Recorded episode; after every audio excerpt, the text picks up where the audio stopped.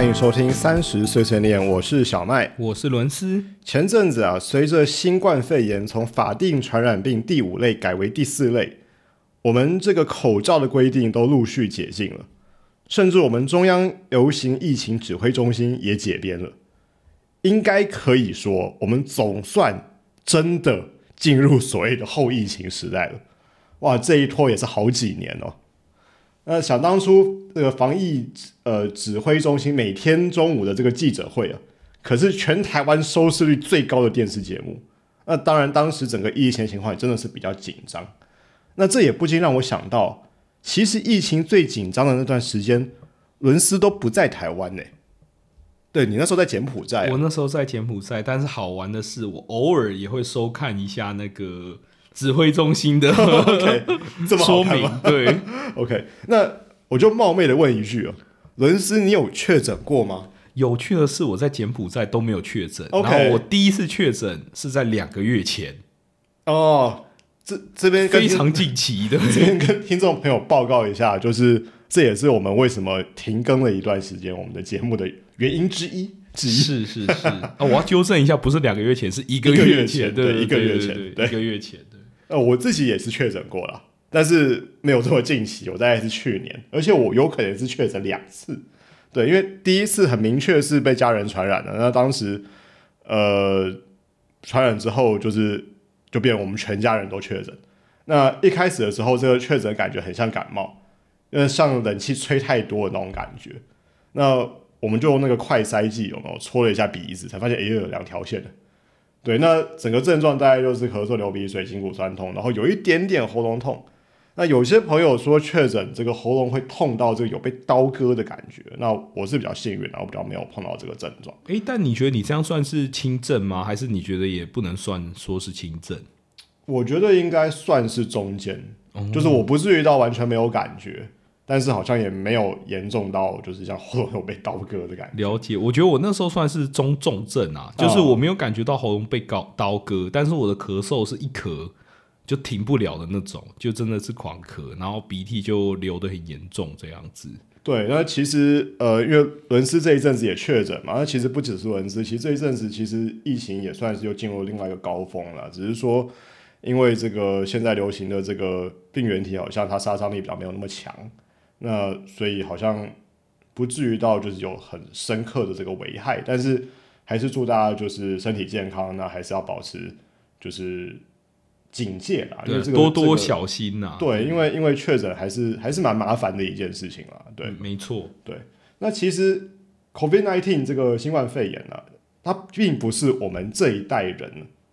第一次遭遇到全球性流行病毒的肆虐的。的的情况啊，其实我们小时候，我不知道伦斯还记不记得，我们有遭遇过 SARS，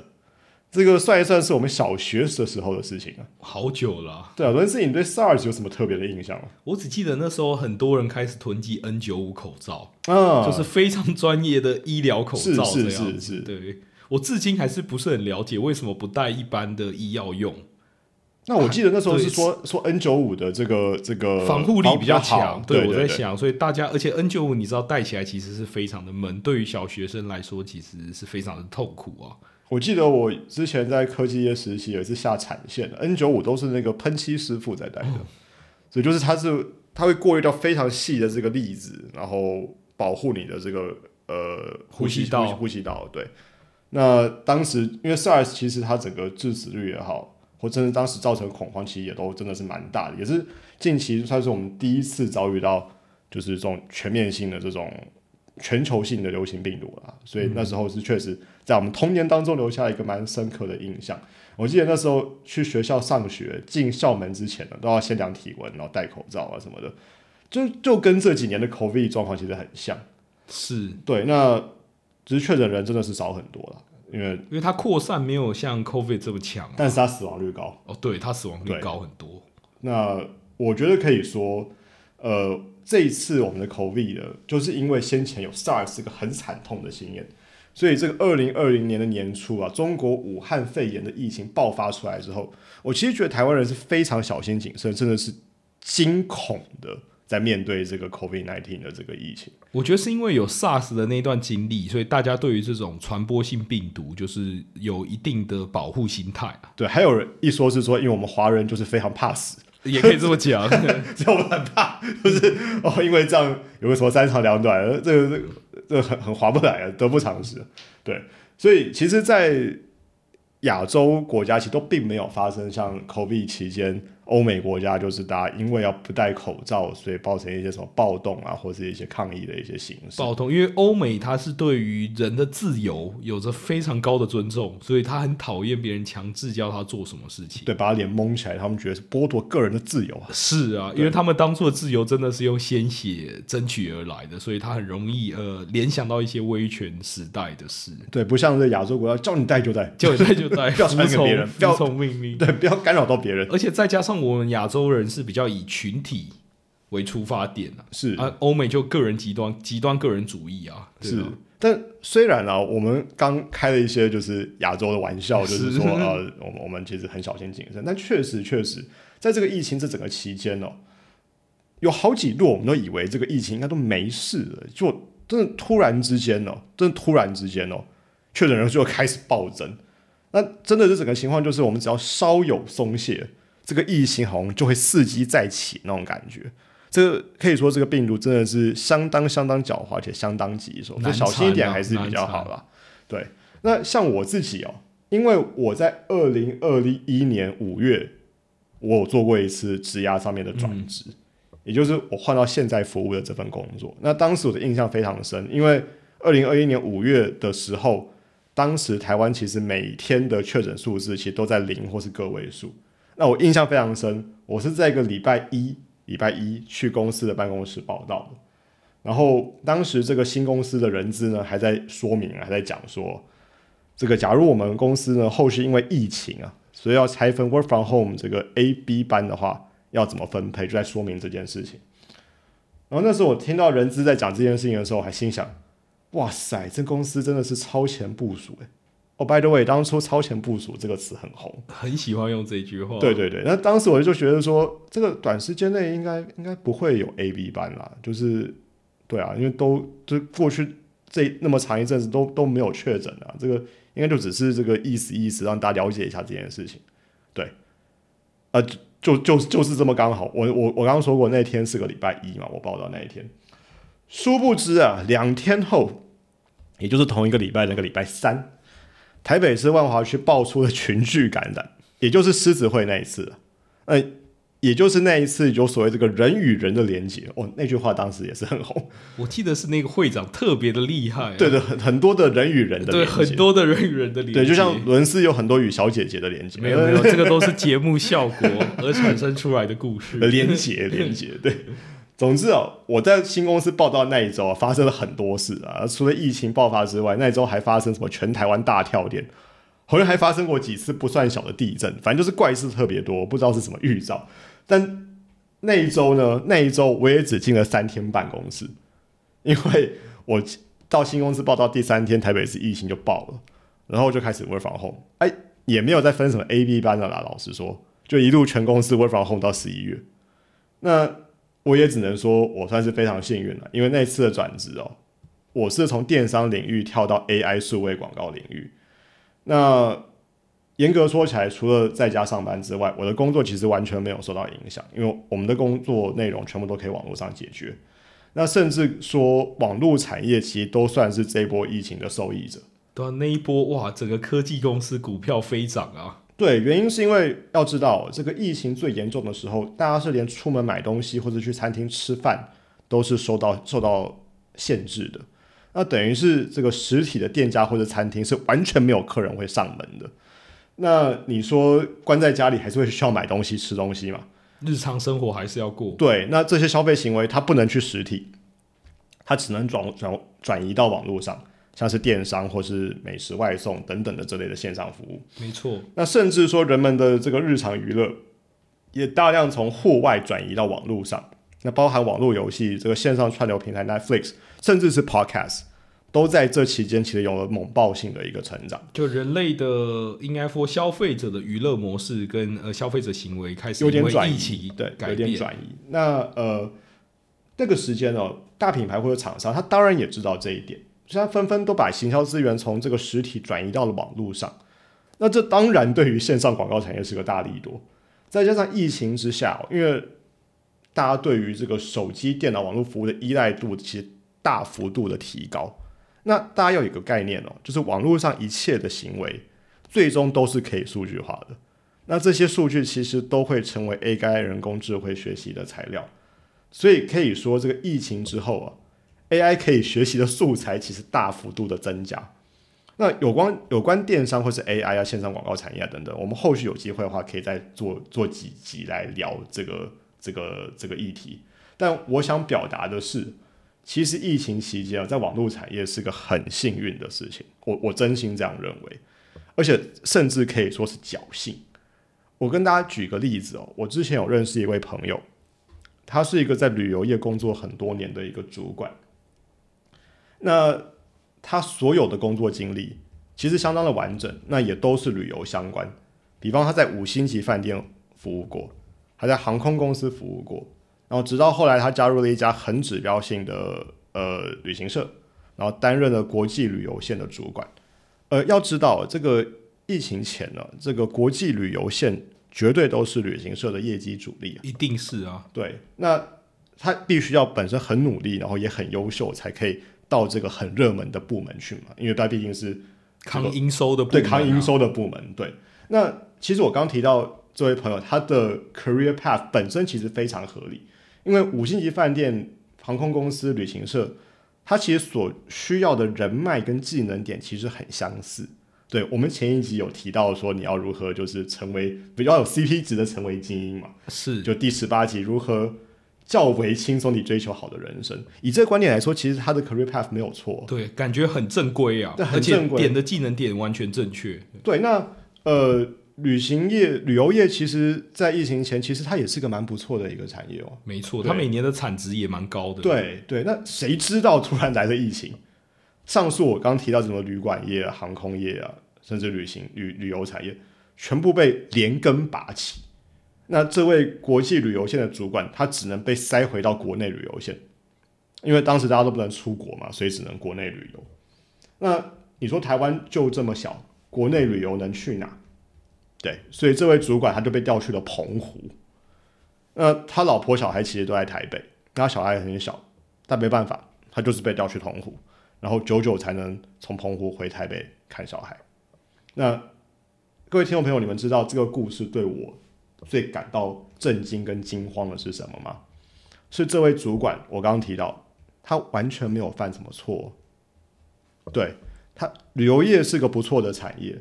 他的他也没有乱跳，他也他也都非常的，他履历对于旅游业来说也是漂亮的，安分的在做好每一份工作。那为什么会好像受到这样的一个一个惩罚？完全是纯粹是因为。运气不好，因为谁会知道有疫情？其实，这个、这个、这个感觉其实是蛮不好的，你知道吗？就是人的命飞来横祸，对，飞来横祸，然后你的命运并不是掌握在自己的手上。就像很多朋友在疫情期间也跟我说：“哎呦，小麦，你真的眼光很精准哎，在那个时间点加入了电商跟 AI 产业。”但我一直都觉得是运气好。一样啊，谁会知道有疫情？你也没料到，就是疫情突然发生，然后让这个行业大起飞。这样对，就是我或许可以想到，哦，电商有它一定的成长性，AI 有一定的未来性，但是我没有想到疫情啊，谁会想得到？对不对？二零一九年前谁会想得到呢？那理智上我们都觉得运气不应该对一个人的工作发展有这么大的影响，但是疫情之下，每个人的命运就是都相形显得这么的渺小。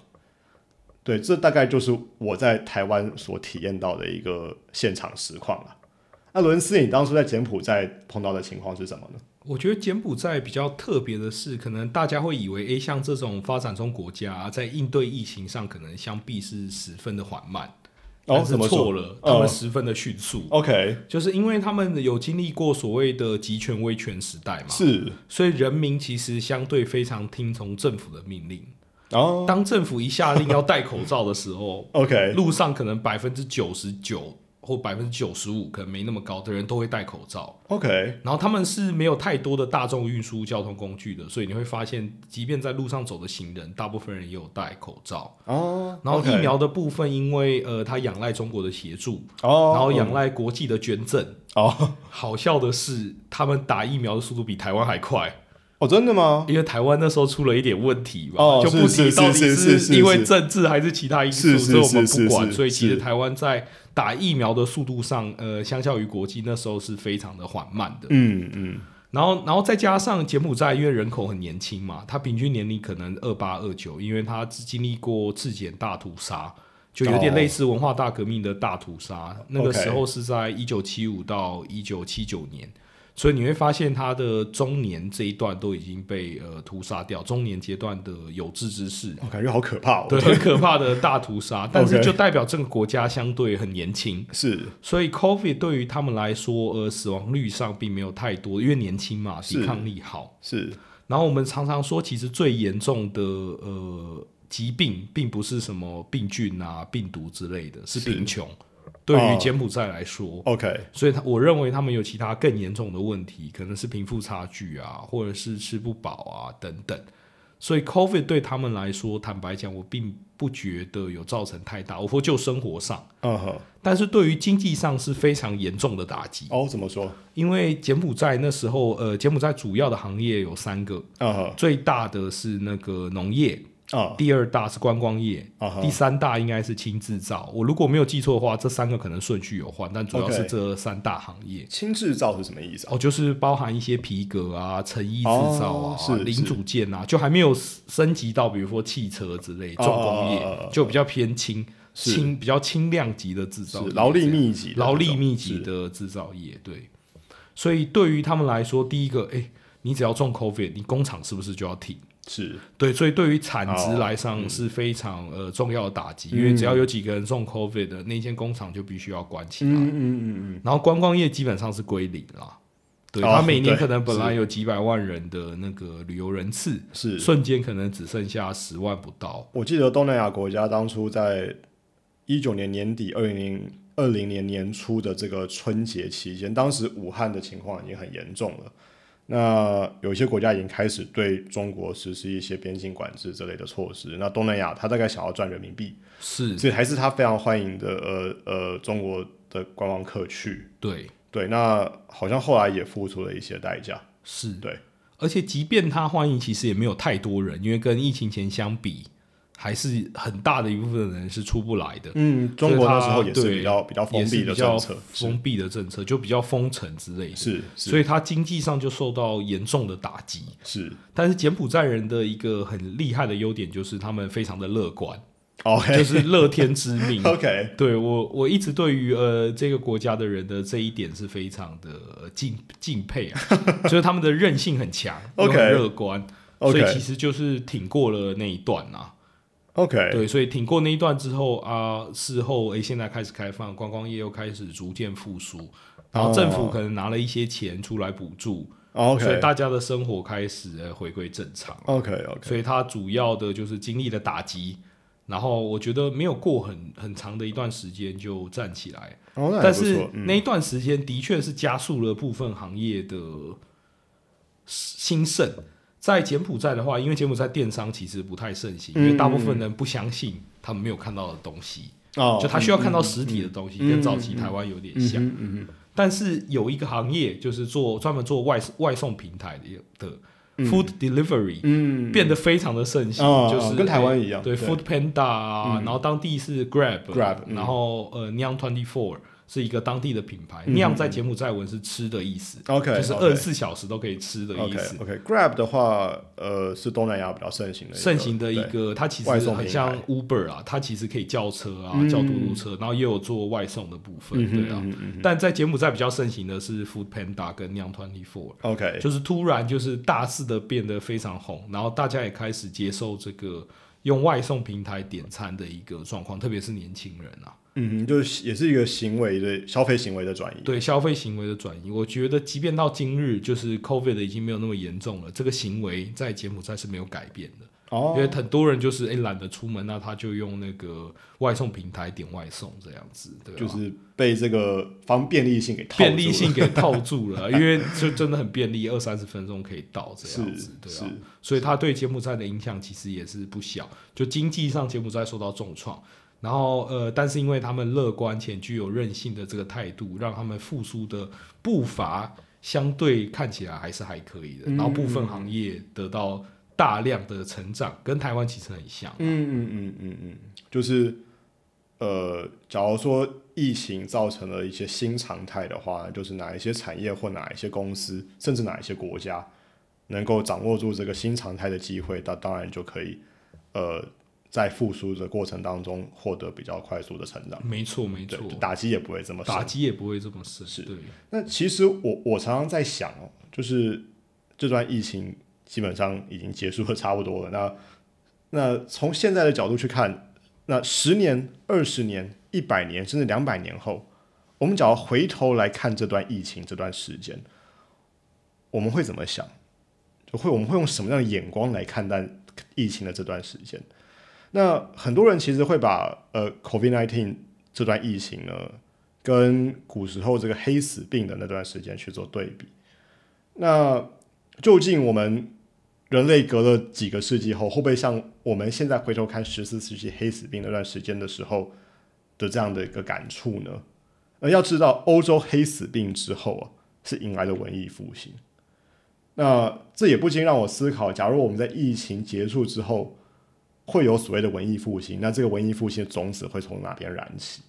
难道是 Chat GPT 吗？诶，很有可能，因为呃，疫情改变了人们的生活习惯，对，导致都移移动到这个行为都移动到线上，而、线上又对于数据收集更加的容易。嗯，那数据收集对于 AI 来说是一个关键的一个基础是，对啊，所以也许是。那另外一个原因也是，呃，疫情其实改变了人很多思维的方式。那在病毒的肆虐之下，我想不管是古代人还是现代人，就人类都会显得非常的渺小。虽然从古至今，人类好像也没有因为病毒而变得更加团结。我反而觉得 COVID 的让人与人之间的距离更远了，对，因为因为你避免接触嘛，对。对，那那以国际上来说，这乌俄战争、美中角力，还是以各种各式各样的形式在进行，并不会因为人与人要有 社交距离，所以就就停止。是，那只是呃，从这次的经验看起来，任何试图要用这一次的疫情赚取一些政治红利的国家，似乎最终都因为疫情的反扑而付出了代价。那这件事情在美国是如此，在中国是如此，某些程度在台湾也是如此。呃，我们点到为止。是，那假如此时正在收听这一集的你啊，假如你刚好是个身处在二零四零或二零五零年或是更久以后的人，那回头听到二零二二零二三年这一年我们所录制的这一集《当疫情成了往事》这集节目，那或许这一集的节目内容可以当成一个记录，让大家可以稍稍体验到疫情这几年的生活样貌。那让大家可以回忆或是重新理解，原来在这段历史上，我们曾经经历过如此反常的生活状态，以及我们是如何挺过来的。哇，希望这个节目可以撑二十年呐、我们的音档应该可以听得到存那么久了，啊，也是 音档可以了这叫数位化的好处。数位化的好处。啊！今天节目先到这边，感谢大家收听，我是小麦，我是伦斯，我们下期节目再见，谢谢谢大家拜拜。